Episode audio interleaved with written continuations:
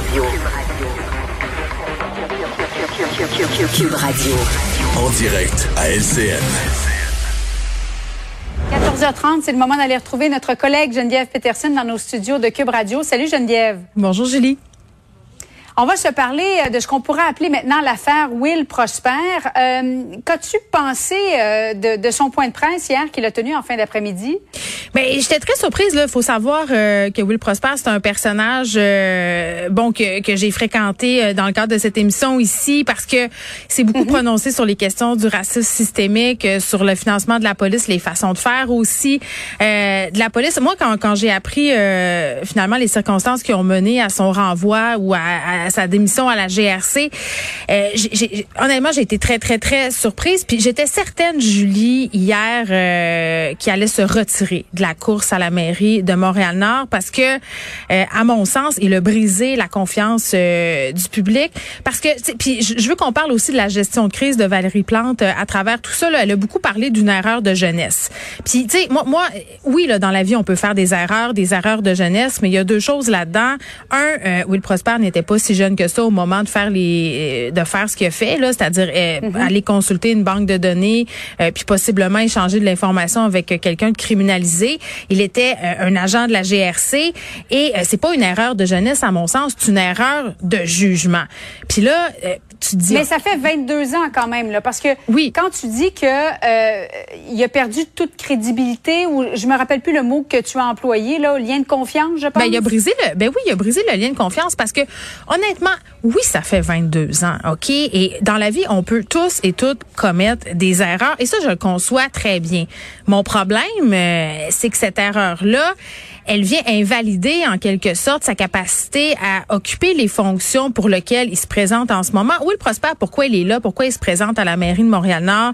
Mhm. Euh, c'est parce qu'il fait du travail communautaire euh, pendant des années euh, dans les communautés à Montréal-Nord.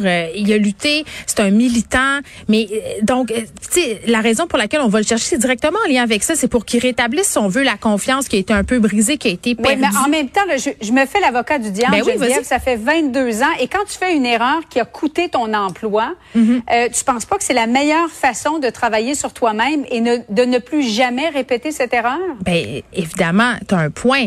Sauf qu'en même temps, est-ce que vraiment il a travaillé sur lui quand il nous a vraiment jamais dit pourquoi il avait quitté la GRC. L'histoire qui l'a servi euh, aux médias et à tout le monde, c'est qu'il avait quitté la police euh, parce que la police correspondait pas à ses valeurs entre guillemets, parce qu'il préférait faire oui, du travail Oui, mais il y a une entente de confidentialité quand même là, qui, qui, le lie à la GRC. Il y a ça aussi. Ben je comprends, mais en même temps, il a inventé une histoire. Tu sais, il en a fait quand même euh, son pain et son beurre de cette histoire-là. Je pense qu'il s'est mhm. attiré aussi une certaine sympathie, une certaine crédibilité euh, dans son champ de compétences par rapport à cette histoire-là. Puis tu sais ça serait pas grave si Will Prosper continue à faire son travail communautaire puis s'il continue à être actif pour sa communauté. Mais là, il se présente en politique puis il se présente en politique pour gérer des dossiers avec la police puis pour se prononcer sur la police puis pour conseiller la mairesse Plante sur la gestion de la police dans ces communautés-là. Puis à mon sens, ben malheureusement, parce que pour vrai, c'est très crève-cœur de dire ça. Malheureusement, je pense plus qu'à ce stade-ci, ce soit la bonne personne pour le faire.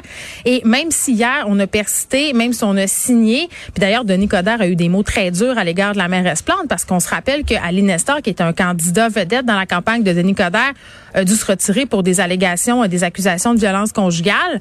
Euh, Mais voilà, tu, tu viens de dire un mot important là. Tu viens de dire accusation. Ouais. Euh, parce que dans le cas de Will Prosper, euh, il n'y a jamais eu d'accusation. Il n'y a pas de dossier criminel non Il n'y a pas d'accusation criminelle. Il n'y a rien de tout ça. Mais il y a une erreur mhm. de jugement et à mon sens, il y a un manque d'éthique. Et euh, on a besoin d'une personne qui a un sens éthique assez aigu, merci, pour faire face au dossier auquel M. Prosper ferait éventuellement face s'il était élu à la mairie de Montréal-Nord avec les tensions qu'on connaît, la situation avec les armes à feu. Tu sais, c'est dommage, mais pour moi, sa crédibilité a du plomb dans l'aile. Puis je me demande, euh, c'est sûr que les gens ont quand même la mémoire courte. Là. Je pense que euh, si on pèse dans la balance tout ce qu'il a fait de bien pour sa communauté, c'est sûr qu'on peut pas dire que c'est une mauvaise personne. On peut pas dire non plus, mm-hmm. euh, bon, euh, il peut plus jamais aider le public. Mais comme politicien, pour moi, j'ai vraiment un problème. Je pense que je pense qu'il va se retirer de lui-même à un moment donné. Je pense pas qu'il va se rendre jusqu'au 7 novembre. Ah oui, tu as l'impression? Ben j'ai cette impression-là, la pression, ben la pression va être trop forte. Euh, il y a peut-être d'autres éléments qui vont sortir.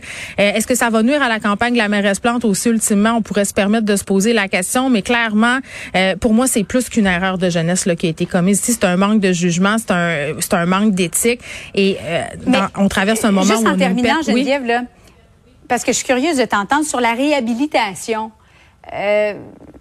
Est-ce que tu y crois ou tu as l'impression, parce que les policiers de Montréal, la fraternité a parlé de euh, réaction sidérant euh, en, voyant que la mairesse Plante avait réitéré sa confiance? Les policiers de Montréal se sont dit agacés, pas tous, j'imagine, mais quelques-uns. Est-ce que c'est la majorité? Est-ce que c'est un peu moins? Je sais pas. Mais la réhabilitation là-dedans, dans cette histoire-là, tu y crois pas? Ben, j'y crois fortement. Moi, je crois à la réhabilitation dans pas mal beaucoup de dossiers, là, pour être parfaitement euh, honnête. Puis, puis je trouve ça, je trouve ça tellement dommage puis tellement euh, crève-cœur ce qui se passe aujourd'hui euh, avec Will Prosper parce que c'est quelqu'un qui a été tellement positif pour plein de communautés, euh, qui va sans doute continuer de l'être aussi. de la réhabilitation au sein du public, au sein des yeux du public, oui, une réhabilitation sociale, mais tu sais, pour se présenter en politique, euh, tu sais, je veux dire, c'est extrêmement grave le geste qui lui est reproché, Julie, là, d'avoir fouillé euh, dans une enquête policière, d'avoir possiblement échangé de l'information avec des milieux criminalisés, même s'il le nie. Je veux dire, tu sais, la politique, c'est une question de confiance. On traverse une grande crise de confiance envers nos politiciens. Puis comme je le disais, il y a un climat de tension sans nom euh, entre la police et les communautés à Montréal-Nord. oui, la réhabilitation, mais je pense que peut-être pour mm. cette campagne électorale-là, -là, c'est raté. Merci beaucoup, Geneviève. Bon après-midi à toi. Merci.